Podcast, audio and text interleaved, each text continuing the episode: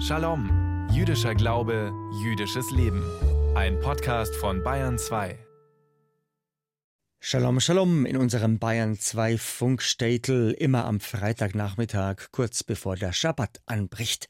Heute haben wir den 9. Schwatt 5784 und ich bin Michael Straßmann und sage Shalom Vracha zu unserer Quadranz Jiddischkeit, zu unserer jüdischen Viertelstunde von und mit dem Landesverband der israelitischen Kultusgemeinden hier bei uns in Bayern.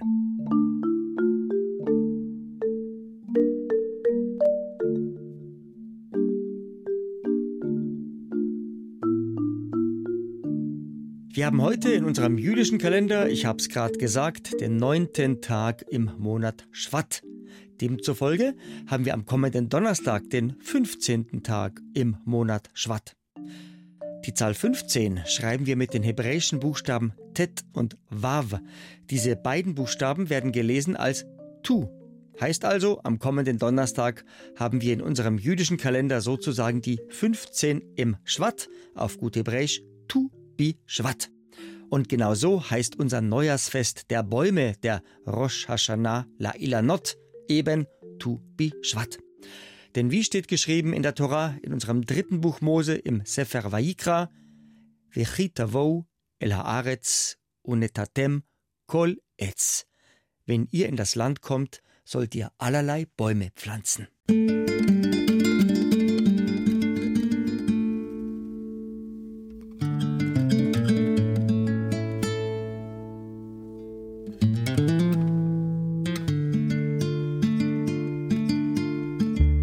Gehört, am kommenden Donnerstag feiern wir Tugi Schwat, unser Neujahrsfest der Bäume. Das ist sozusagen das Neujahrsfest der Natur, wenn im Nahen Osten langsam die Regenzeit ausklingt. Seit über 100 Jahren ist es in Israel guter Brauch, an Tu Bishvat Bäume zu pflanzen. Und so wurden in den letzten 100 Jahren zwischen Obergaliläa im Norden bis Negev-Wüste im Süden über 240 Millionen Bäume gepflanzt. Jeder Baum steht für ein Stück Zukunft. Bäume haben in unserer jüdischen Tradition ganz allgemein eine große Bedeutung und Symbolkraft. Die schauen wir uns jetzt mal näher an. Der Baum des Lebens.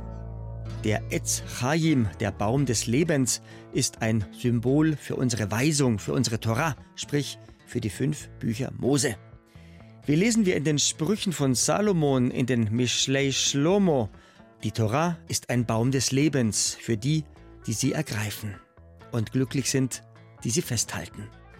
Der Etz Chaim, der Baum des Lebens, steht für das Streben nach Weisheit und nach einem sinnvollen Leben. Er bestärkt uns darin, dass die Auseinandersetzung mit der Torah geistige Nahrung und Erleuchtung bringt der Baum der Erkenntnis. Das ist einer der bekanntesten Bäume in der Torah, der Baum der Erkenntnis von Gut und Böse, der Etz Hadaat Tov Ve'Ra'a. Im Garten Eden, im Gan Eden. Dieser Baum steht für das Erkennen des Guten und des Bösen, also des Unterscheidens zwischen Gut und Böse. In der Schöpfungsgeschichte lesen wir, wie Adam und Eva im Garten Eden trotz des Verbotes von der Frucht des Baumes der Erkenntnis essen. Danach wird ihnen bewusst, was und wer sie sind, und diese Strafe vertreibt sie aus der Sorglosigkeit, aus dem Paradies. Der Olivenbaum. Im Hebräischen nennen wir ihn Ölbaum, Etz Shemen. Er steht für Frieden und Fülle. Wir erinnern uns, nach der Sintflut schickt Noah von seiner Arche eine Taube los, die dann mit einem Olivenblatt im Schnabel zurückkehrt. Was bedeutet, dass das Wasser zurückgeht, dass der Zorn Gottes sich legt, dass eine neue Zeit anbricht und dass das Leben zurückkehrt. Das Öl der Olive ist wichtig als Brennstoff für Lampen und es wird eingesetzt für rituelle Handlungen. Könige, Priester und Propheten werden mit Öl gesalbt der Gesalbte, auf Hebräisch Mashiach, auf Deutsch Messias, auf Griechisch Christus. Der Feigenbaum. Der steht für Fruchtbarkeit und Wissen. In der Schöpfungsgeschichte wird uns berichtet, wie sich Adam und Eva nach dem Sündenfall, nach dem Essen vom Baum der Erkenntnis bewusst werden, dass sie nackt sind. So greifen sie zum Blatt des Feigenbaumes, um sich was anzuziehen. Der Zedernbaum steht für Stärke und Beständigkeit. Wie lesen wir in unserem Psalm 92? Der Gerechte wird blühen wie eine Palme, er wird wachsen wie eine Zeder auf dem Libanon. Die Zeder wurde verwendet zum Bau unseres ersten Tempels in Jerusalem, was ihre Bedeutung unterstreicht als Symbol für die göttliche Gegenwart, für die Shrina. Bäume in Festen und im Alltag. Für unser Laubhütten- und Erntedankfest Sukkot im Herbst bauen wir uns eine provisorische Hütte mit Dächern aus Zweigen. Damit erinnern wir uns an die Zeit, da unsere Vorfahren nach ihrer Befreiung aus der Sklaverei und nach ihrem Auszug aus Ägypten durch die Wüste gezogen sind, durchs materielle und geistige Nichts, ohne Heimat, ohne festes Dach über dem Kopf. So eine Laubhütte, so eine Sukkah wird absichtlich so gebaut, dass man durch die Zweige am Dach den Himmel sehen kann. Und am kommenden Donnerstag, am Neujahrsfest der Bäume an Tubi Schwat, werden wir daran erinnert, wie wichtig es ist, die Bäume und die Natur zu schützen. Nach den Angriffen der Hamas-Terroristen auf Israel wird wieder die Zeit kommen, Bäume zu pflanzen. Zum Schutz der Umwelt und zur seelischen Heilung.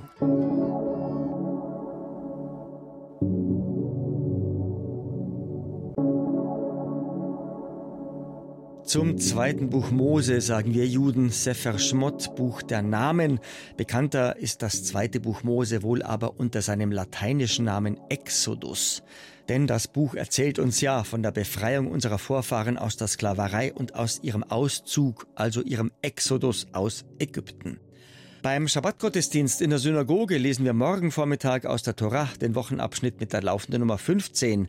Diesen Abschnitt, diese Parascha, finden wir noch ziemlich am Anfang vom zweiten Buch Mose. Der Abschnitt heißt Bo, gehe. Vayomer Adonai el Moshe und es sprach der Herr zu Moses, Bo el Paro, geh zum Pharao. Das Wort hat Rabbiner Joel Berger, unser geschätzter Funkrebbe. Gott erscheint unserem Moses zum ersten Mal im brennenden Dornbusch. Und er schließt seine Botschaft mit den Worten Ich werde diesem Volk der Sklaven Gunst verschaffen in den Augen Ägyptens. Wenn ihr nun ausziehen werdet, sollt ihr nicht mit leerer Hand ziehen. Die Parascha für diesen Schabbat berichtet uns, von den Geschehnissen gegen Ende der Knechtschaft unserer Vorfahren kurz vor ihrem Auszug aus Ägypten. Das Versprechen wird in Erfüllung gehen. Das Versprechen, das Gott einst unseren ersten Erzvater Abraham gegeben und danach Moses gegenüber bekräftigt hat. Wir lesen. Und die Kinder Israels hatten getan, wie Moses gesagt hatte, und von den Ägyptern silberne und goldene Geräte und Kleider gefordert. Dazu hatte der Herr dem Volk Gnade gegeben in den Augen Ägyptens, und diese liehen ihnen, und sie lehrten Ägypten aus. In späteren Zeiten wird eben diese Episode gerne gegen uns Juden verwendet. Das in diesem Zusammenhang benutzte hebräische Wort Sha'al wird hier übersetzt mit einer Anleihe nehmen und Weihnachtslou wird übersetzt mit das Land ausleeren. Das gibt immer wieder Anlass zu Missverständnissen, aber das hebräische Wort Sha'al heißt nicht nur eine Anleihe nehmen oder einen Kredit fordern, sondern in erster Linie so viel wie erfragen oder erbitten. Und Weihnachtslu kann zwar ausleeren bedeuten, heißt aber vor allem so viel wie sich entschädigen lassen. Diese Entschädigung oder Wiedergutmachung in der biblischen Geschichte unseres Volkes hat eine ganz besondere Bedeutung. Wenn wir daran denken, dass unsere Vorfahren 400 Jahre lang im alten Ägypten als Zwangsarbeiter bis aufs Blut geschunden wurden, sie wurden von den ägyptischen Herrschern erbarmungslos zu harter Arbeit getrieben, ohne jede Entlohnung oder Bezahlung. Unsere nachbiblische Lehre der Talmud überliefert uns nicht ohne Hintergedanken folgende Anekdote. Vor 2300 Jahren zur Zeit von Alexander dem Großen streben die Bürger der Stadt Alexandria, die sich als Nachfahren der alten Ägypter verstehen, einen Prozess gegen Juden an. Sie verlangen, dass die Juden alles Gold und Silber zurückerstatten, das ihre Vorfahren einst bei ihrem Auszug aus Ägypten mitgenommen hatten. Die Bürger von Alexandria sehen auch nach mehr als tausend Jahren keine Verjährung ihres Anspruches. Und so wenden sie sich an Alexander den Großen soll doch er entscheiden, da die Bürger von Alexandria ihre Forderung auf die Torah stützen, argumentierten die Vertreter der Juden ebenso mit der Torah. Sie führen an, dass die Bürger von Alexandria erst den unbezahlten Lohn ausrechnen mögen für eine halbe Million Sklavenarbeiter, die 400 Jahre lang für sie schuften haben müssen. Dann und erst dann wären sie als jüdische Gemeinschaft bereit, den Gegenwert der einst von den Ägyptern ausgeliehenen Gegenstände aus Gold und Silber zurückzuerstatten. Nun Alexander der Große musste in dieser Frage keinerlei Machtwort mehr sprechen und keinerlei Entscheidung mehr treffen, denn nach diesem Argument haben die Bewohner von Alexandria als Kläger ihre Forderung zurückgezogen.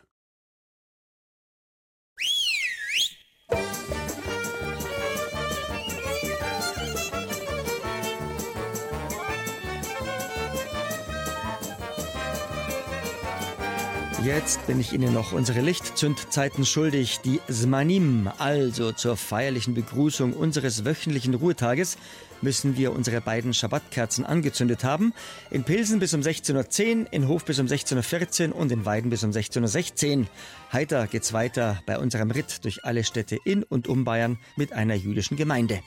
Bayreuth sowie Straubing 16.17 Uhr, Amberg 16.18 Uhr, Regensburg 16.19 Uhr, Bamberg sowie Salzburg 1620, Nürnberg, Fürth sowie Erlangen 1621, München 1624, Würzburg 1625, Augsburg 1626, Frankfurt am Main 1628, Ulm 1630 und in Konstanz am Bodensee müssen wir heute Abend unsere zwei Schabbesleuchter angezündet haben bis um 16.36 Uhr.